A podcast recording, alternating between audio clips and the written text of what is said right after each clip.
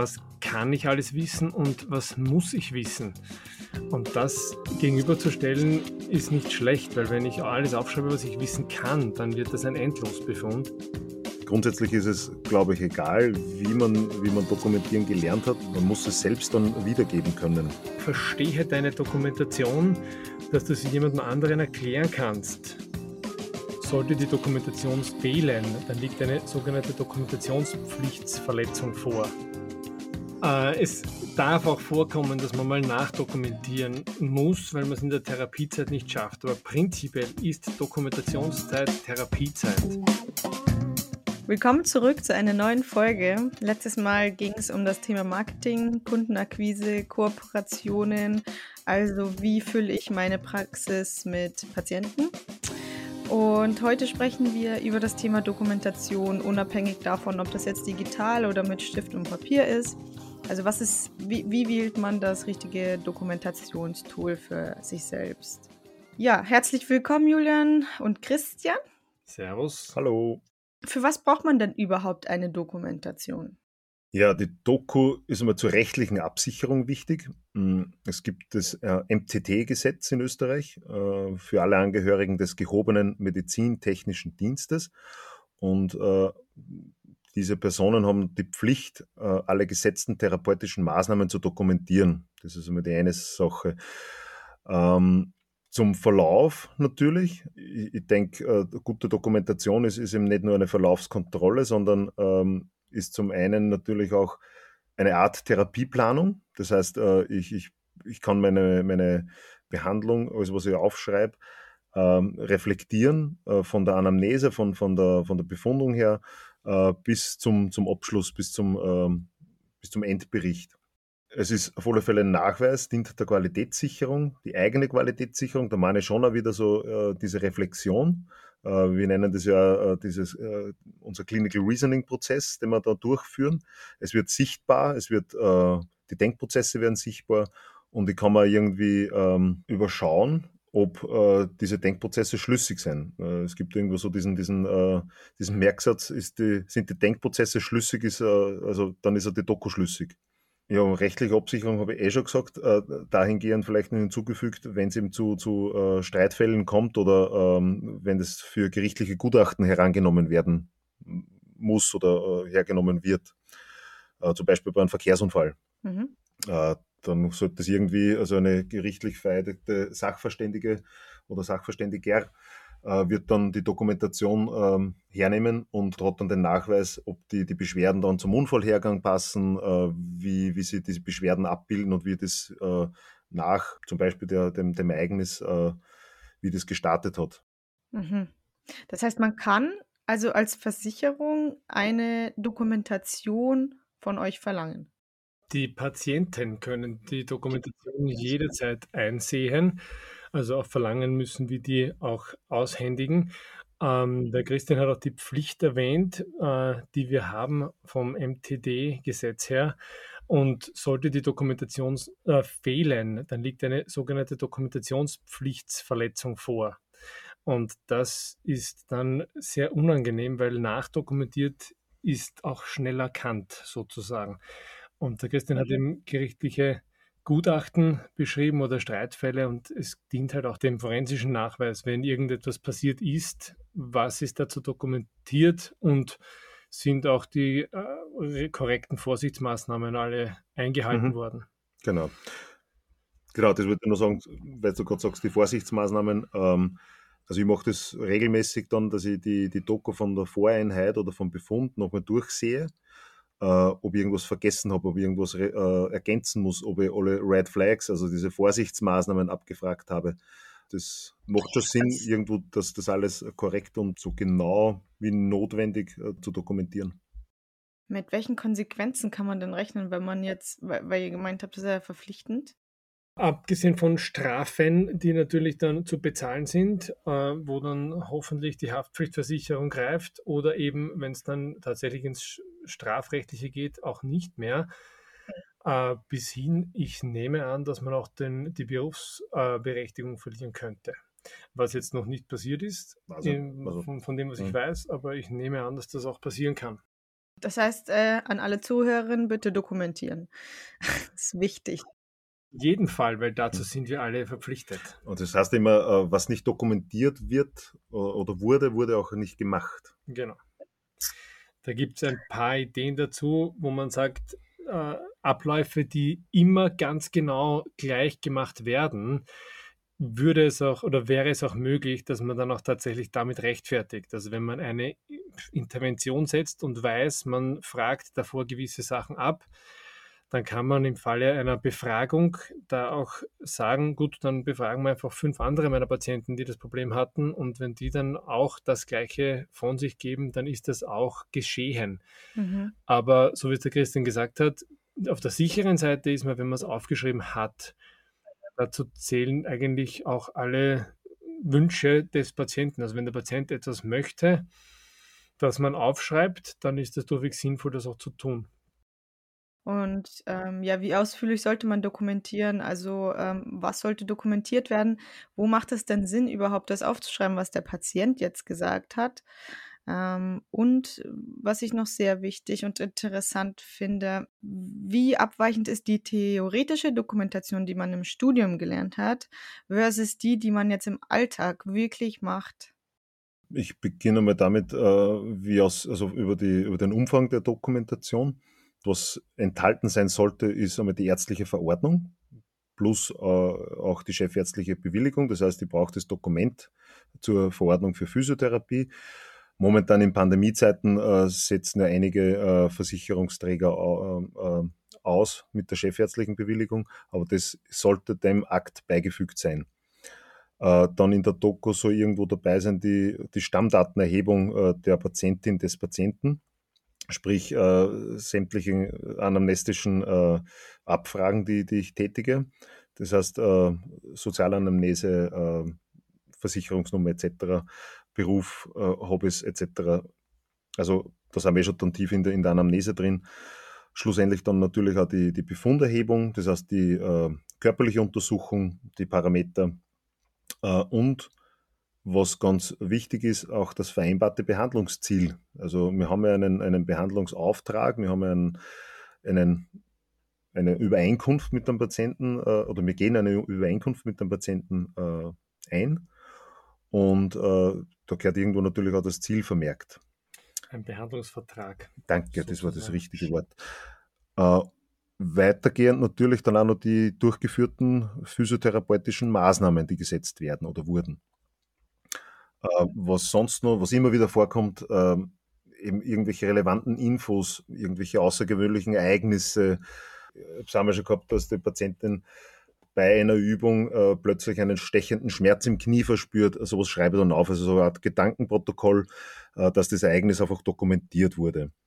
Ähm, parallele Behandlungen, die die Patienten eventuell äh, zusätzlich machen, Operationen, stationäre Aufnahmen, äh, Therapieabbruch und natürlich auch, was, was immer wieder auch vorkommt, das Verhalten des Patienten. Wenn der irgendwo unangemessen äh, einem gegenübertritt, äh, sowas würde ich, also wäre absolut empfehlenswert, das auch zu dokumentieren, um im Streitfall oder im, im Bedarfsfall auch darauf zurückgreifen zu können. Ich denke, äh, der eigene Gedankengang, das was wir auch schon mal erwähnt haben, das Clinical Reasoning, so wie der Christian vorher gemeint hat, das schlüssige Dokumentieren und das zeitnahe Dokumentieren, das kommt nachher eh auch nochmal. Ähm, das ist relevant. Äh, die Informationssammlung sollte so umfangreich wie nötig sein und so viel wie möglich ist da nicht unbedingt der richtige Weg dafür. Da würde ich fast sagen, mehr ist nicht immer besser. Das ist effizient halt. Also genau, effizient und äh, sich die Frage zu stellen, wofür benötige ich, äh, benötige ich welche Informationen und, und wie kann ich meine Hypothesen steuern oder wie kann ich es bestätigen oder auch widerlegen, mit genau. welchen genau. äh, Parametern zum Beispiel. Ähm, was ein, ein Satz war, oder eine Frage war, die eine mich supervidierende, ganz liebe Kollegin einmal gestellt hat, war, was kann ich alles wissen und was muss ich wissen? Und das gegenüberzustellen ist nicht schlecht, weil wenn ich alles aufschreibe, was ich wissen kann, dann wird das ein Endlosbefund. wenn ich aufschreibe, was ich wissen muss, um abgesichert und ja auch von den, von den Verläufen her schlüssig arbeiten zu können, dann bin ich eh schon relativ komprimiert von den Ideen her. Mhm. Und ganz prinzipiell äh, könnte man sagen, verstehe deine Dokumentation, dass du sie jemandem anderen erklären kannst. Mhm. Die Maßnahmen, die gesetzt werden, sollten gerechtfertigt und halt auch erklärbar sein für Laien, aber auch für Kollegen und Kolleginnen. Hm. Also ich denke, es muss irgendwie, da kommen wir wieder zurück auf, auf die Zielvereinbarung. Wenn ich das Hauptproblem dokumentiert habe, wenn ich das Ziel dahingehend äh, dokumentiert habe, dann muss der Weg dazu passen und ich muss es irgendwie dokumentieren. Erreiche ich das Schritt für Schritt oder erreiche ich es, erreiche ich es nicht? Also das sollte irgendwie dann aus der Doku hervorgehen. Mhm. Und eine Sache ist mir neu gefallen, äh, was man noch dokumentieren sollte, äh, ist auch eine Empfehlung äh, seitens Physio Austria. Wenn Patienten übernommen werden von, von Kolleginnen und Kollegen, dass man das auch dokumentiert, dass man die Informationen weitergeben darf oder dass man mit dem Berufskollegen oder mit dem Arzt das auch rücksprechen darf. Mhm. Genau, da, da gilt da, das äh, geht in diese Richtung, wo ich vorher erwähnt habe, alles, was der äh, Patient wünscht. Also wenn der Patient wünscht, dass ich mit jemandem anderen darüber spreche, dann äh, wäre es sinnvoll, das festzuhalten. Oder wenn ich halt danach frage, ob ich es ähm, darf, ob ich, also wenn ich die Erlaubnis einhole, sozusagen mit dem behandelnden oder zuweisenden Arzt Rücksprache zu halten, dann solche kleinen Punkte einfach nur kurz festzuhalten, macht Sinn. Was du auch erwähnt hast, die theoretische Dokumentation, die man im Studium lernt, gegenübergestellt dem gelebten Alltag. Äh, da ist es so, dass man im Studium sehr umfangreiche Befundbogen zum Teil ausfüllt, wo halt wirklich alles Mögliche erhoben wird, was um Gedankengänge zu trainieren, finde ich nicht verkehrt ist, um mal zu schauen, was ist da tatsächlich alles drinnen. Das ist sehr, sehr überladen zum, zum Großteil und für Studierende auch eine wirkliche Herausforderung, das zu machen. Aber man lernt einmal kennen, welche Facetten da vorkommen können. Sich dann später die herauszuwählen, die, die dann relevant sind, das ist dann etwas, was dann im, in der Schulung des Denkens im Clinical Reasoning immer mehr komprimiert wird. Hm. Mhm. Das heißt, hat sich eure Dokumentation jetzt im Laufe der Zeit verändert? Definitiv, ja. Sehr. Hm. Und dokumentiert ihr jetzt nach einer bestimmten Schule? Also gibt es Unterschiede bei eurer Herangehensweise? Ähm, ja, würde ich sagen. Es, es gibt verschiedene Möglichkeiten. Es werden auch von, von unterschiedlichen Weiterbildungsrichtungen, äh, sage ich mal, verschiedene Dokumentationsarten gelehrt. Äh, wichtig ist es immer das schlüssige, zeitnahe Dokumentieren und da sozusagen zu fragen, was ist jetzt für mich, um, um es nachher zu, zu erklären, relevant, dass ich auch als Gedankenstütze habe zum Beispiel. Der Christian und ich haben das Maitland-Konzept gelernt, wo die Bodychart ein, ein Schlüsselaspekt ist, wo man die, das Schmerzbild sozusagen etwas grafisch darstellen kann und auch mit dem Patienten gestalten kann. Ich finde das sehr wertvoll, weil man das auch wieder als, als Wiederbefund hernehmen kann und verschiedene Symptombereiche zusammen sehen kann oder sieht, wie sie zusammenspielen. Und vor allem gibt es auch, und das ist im, im Maitland-Konzept auch unterrichtet, diverse sogenannte klinische Muster, wo man dann schon so aufgrund der ersten Anamnese ein paar Hypothesen im Kopf hat, die man dann versuchen kann zu bestätigen oder zu widerlegen. Das wäre so der Herangehen, die, die Herangehensweise bei uns. Mhm. Im Maitland-Konzept gibt es halt Kürzel und Symbole zum Teil, die handschriftlich perfekt zu machen sind. Und da hat man in einer Zeile extrem viel Information, wenn man es korrekt, korrekt äh, äh, dokumentiert. Wir sind beide ja inzwischen auf die Online- und Software-Möglichkeit umgestiegen zu dokumentieren, da ist es dann auch recht rasch erlernt, mit, mit Abkürzungen zu arbeiten. Mhm. Das heißt, ihr habt angefangen mit, äh, mit Stift und Papier? Handschriftlich, mhm. genau. Stichpapier wird der, der, der ganz Anfang und dann sind wir beide auf, auf Devices umgestiegen, die das handschriftliche Dokumentieren elektronisch ermöglichen, genau. bis wir dann zur Softwarelösung zur Softwarelösung von Appointment gekommen sind.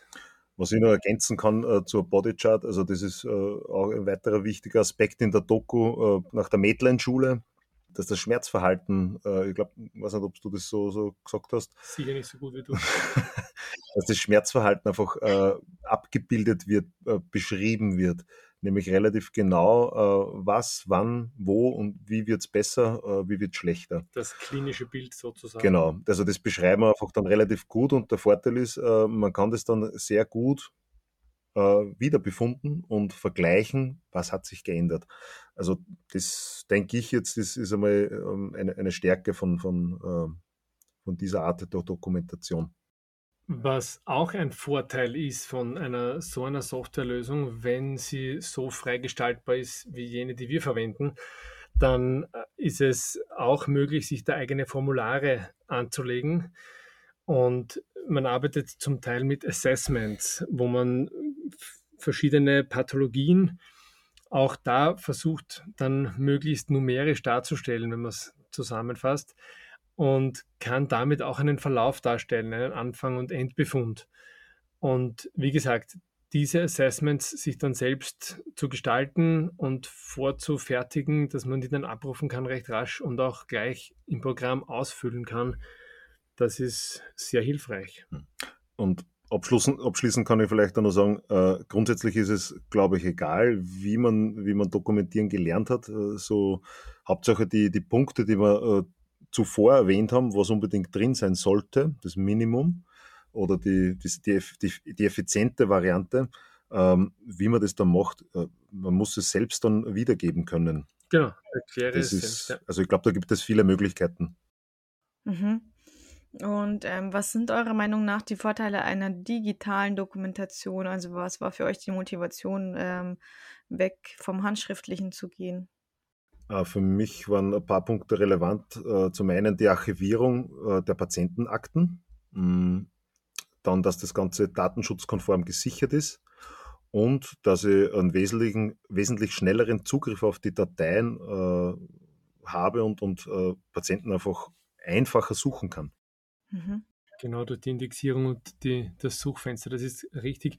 Es ist ein äh, flexibles Arbeitsumfeld auch, weil dadurch auch die gesamte Akte, die man hat von allen Patienten, auch transportabel wird. Mhm. Wenn man das so einrichtet. Was, wenn man jetzt digital hernimmt, man auch beachten muss, es gibt Offline-Lösungen und Online-Lösungen. Mhm. der Vorteil der Online-Lösung ist natürlich jener, dass es schlichtweg überall abrufbar ist und dass man für das Backup keinen Aufwand betreiben muss. Das ist das, was ich in meiner Variante, die ich davor hatte, hatte, wo ich selbst für das Backup verantwortlich war. Und äh, das Argument von Offline-Anbietern ist halt auch das, das Internet könnte ja ausfallen zu Zeiten wie diesen denke ich, wenn das Internet ausfällt, ist auch der Strom weg. Da müssen wir uns, glaube ich, keine Sorgen machen. Und ja, in dem Fall muss man ohnehin kreativ sein. Das denke ich auf jeden Fall auch, ja. Also äh, mir ist das eigentlich fast noch nie passiert, dass das Internet ausfällt, außer man hat natürlich jetzt Probleme mit dem Internetanbieter. Genau. Das stimmt. Aber muss man halt abwägen, ne? wo man die Vor- und Nachteile sieht und ob man eben, ja, auf eine digitale Software umsteigen möchte oder dann doch lieber das nur am PC haben möchte. Ja, was sind denn eure Schritte? Also, wie geht ihr bei einer Dokumentation vor, wenn jetzt der Patient kommt? Ähm, und ja, was macht eine Dokumentation denn sorgfältig? Also, so wie ich es gesagt habe, sorgfältig, es ist schlüssig zu dokumentieren. Überschaubar und strukturiert. Überschaubar, strukturiert und zeitnah zur Therapie. Mhm. Äh, es darf auch vorkommen, dass man mal nachdokumentieren muss, weil man es in der Therapiezeit nicht schafft. Aber prinzipiell ist Dokumentationszeit Therapiezeit. Mhm. Und das ist gerade am Anfang als junger Physiotherapeut nicht immer leicht gewesen für mich, das zu schaffen, das alles unter einen Hut zu bringen, weil man vielleicht für die Dokumentation noch ein bisschen länger braucht und da dann man beinahe ein schlechtes Gewissen hat, das von der Therapiezeit sozusagen abzuzwicken aber prinzipiell, wie gesagt, ist das in der Therapiezeit durchzuführen. Da ergibt sich dann auch schon das Zeitnahe im Großen und Ganzen. Ähm, ja, sonst vom Ablauf her, äh, zuerst mache ich immer die, die administrative Dokumentation, mhm. sprich äh, eben Stammdatenerhebung. Äh, dann geht es eh schon Richtung äh, Befunderhebung. Zuerst die äh, Anamnese, sprich äh, man bespricht mit dem Patienten, man nimmt auf, was das Hauptproblem ist, Zielsetzung, ähm, Sozialanamneseerhebung ähm, und dann geht es schon weiter Richtung funktionelle Untersuchung, Funktionsuntersuchung sprich die äh, körperliche Untersuchung äh, und dann der, der Verlauf, der Behandlungsverlauf. Sprich immer wieder die äh, Wiederbefundungsparameter auflisten, äh, dann mögliche Screening-Tools, äh, wenn, wenn man Nachbargelenke, Nachbarbereiche äh, untersucht, Ergänzungen, dann die Behandlung per se und dann den Wiederbefund und vielleicht Ausblick für, den, für, den nächsten, für die nächste Einheit. Mhm. Und beim ersten Mal wird die Doku dann wahrscheinlich etwas länger dauern als jetzt zum Beispiel bei Folgebehandlungen. Genau. Das ist auf jeden Fall so. Also die, die erste Einheit ist eine, die äh, hauptsächlich aus, aus äh, Befunderhebung einmal äh, besteht. Das Administrative muss, muss zu Beginn irgendwo ja, gemacht werden. Ja. Es gäbe nur die Möglichkeit, äh, eine, äh, einen Fragebogen vorab zu schicken. Äh, ich habe da schon ein paar Mal überlegt, dass das zu tun äh, gleich mit der, mit der Datenschutzverordnung äh, irgendwo einen, einen Voranamnesebogen mit äh, Nebenerkrankungen etc. Äh, zu übersenden, dann wäre man etwas schneller. Ja, also man hat dann man braucht aber dann auch das, die Zeit, das natürlich zu sichten und zu durchzusehen. Gut, dass also, du es erwähnst. Ich weiß nicht, ob man wirklich schneller wäre, weil du musst es sichten und, und übertragen. Und das ist dann die Frage, wenn man es jetzt grob sagt, wer zahlt da das? Mhm. Genau, das kann man sicher diskutieren beziehungsweise muss man, ist eine Befindlichkeit, glaube ich, wie man es wie dann ausführen oder durchführen möchte. Okay, und dann noch, weil äh, ich glaube, Julian, du was das ähm, der Aufbewahrungspflicht erwähnt hatte. Ähm, wie lang wirkt diese Aufbewahrungspflicht und wie handhabt ihr das jetzt und wie habt ihr das früher gemacht? Ja, also grundsätzlich müssen äh, alle Dokumente, Aufzeichnungen äh, bezüglich eines Patienten, einer äh, einer Patientin mindestens zehn Jahre aufbewahrt werden. Äh, solange ich aktiv im Beruf bin, aber auch wenn ich äh, den Beruf beendet habe. Mhm. Ähm, seit einem Dreivierteljahr bin ich ja digital unterwegs. Ähm, da gibt es einfach die Sicherung laut Appointment. Ähm, die restlichen äh, Jahre zuvor ähm, habe ich die Patientenakten einfach in Ordner gesammelt pro Jahr und äh, wird bei mir zu Hause versperrt aufbewahrt. Ansonsten, was wir eh schon erwähnt haben, ähm, nach Absprache mit dem Patienten hm, können oder müssen die Dokumente bei Notwendigkeit äh, ausgehändigt werden, entweder an den Patienten selbst oder an einen gesetzlichen Vertreter. Oder man kann es, es gibt auch noch die Möglichkeit, ähm, die, die Dokumentationen einer anderen Person aus dem MTD-Dienst zu übergeben, wenn der Patient von der Kollegin, dem Kollegen weiter betreut werden würde. Ähm, also ganz stranger Fall, wenn man stirbt als Therapeut, wie macht man das dann? Wer bewahrt das dann weiterhin auf? Diese Frage könnte geklärt werden in einem Webinar, das im November stattfindet. Am, zwei, am 22. November findet beispielsweise das Webinar Angewandte Dokumentation statt. Am 29. das äh, Webinar Unkenntnis schützt vor Strafe nicht. Äh, diese beiden werden von einer geschätzten Kollegin, der Andrea Kutscherer, von uns gehalten. Und die ist äh, allgemein zertifizierte und gerichtlich beeidete Sachverständige für Physiotherapie. Und das sind Fragen, die man da, glaube ich, ganz gut auch stellen kann. Aber das heißt, ihr hattet so einen Fall noch nie, ihr könnt da gar nichts sagen dazu. Hm. Ich habe versucht auszuweichen, nein. Schade. Ja, okay. Ich bin noch nicht gestorben. Dann danke auf jeden Fall ähm, für die ganzen Infos. Ähm, wir sind wieder beim Ende. Äh, das nächste Mal geht es darum, ob das Studium einen denn wirklich auf die Selbstständigkeit vorbereitet hat. Und ich freue mich auf die nächste Folge und hoffe, ihr seid dann auch wieder dabei. Ja, wir freuen uns auch. Dankeschön. Tschüss. Danke vielmals. Baba. Dieser Podcast wird präsentiert von Appointment, der unkomplizierten Praxissoftware. Übrigens nicht nur für angehende Physiotherapeutinnen und Therapeuten. Um dich voll auf deine Patientinnen und Patienten konzentrieren zu können, brauchst du einen freien Kopf. Mit Appointment verwaltest du deine Termine, Dokumentation und Rechnungen im Handumdrehen. Das bedeutet weniger Stress mit Administration und mehr Zeit für deine Patientinnen und Patienten. Jetzt kostenlos testen auf www.appointment.com.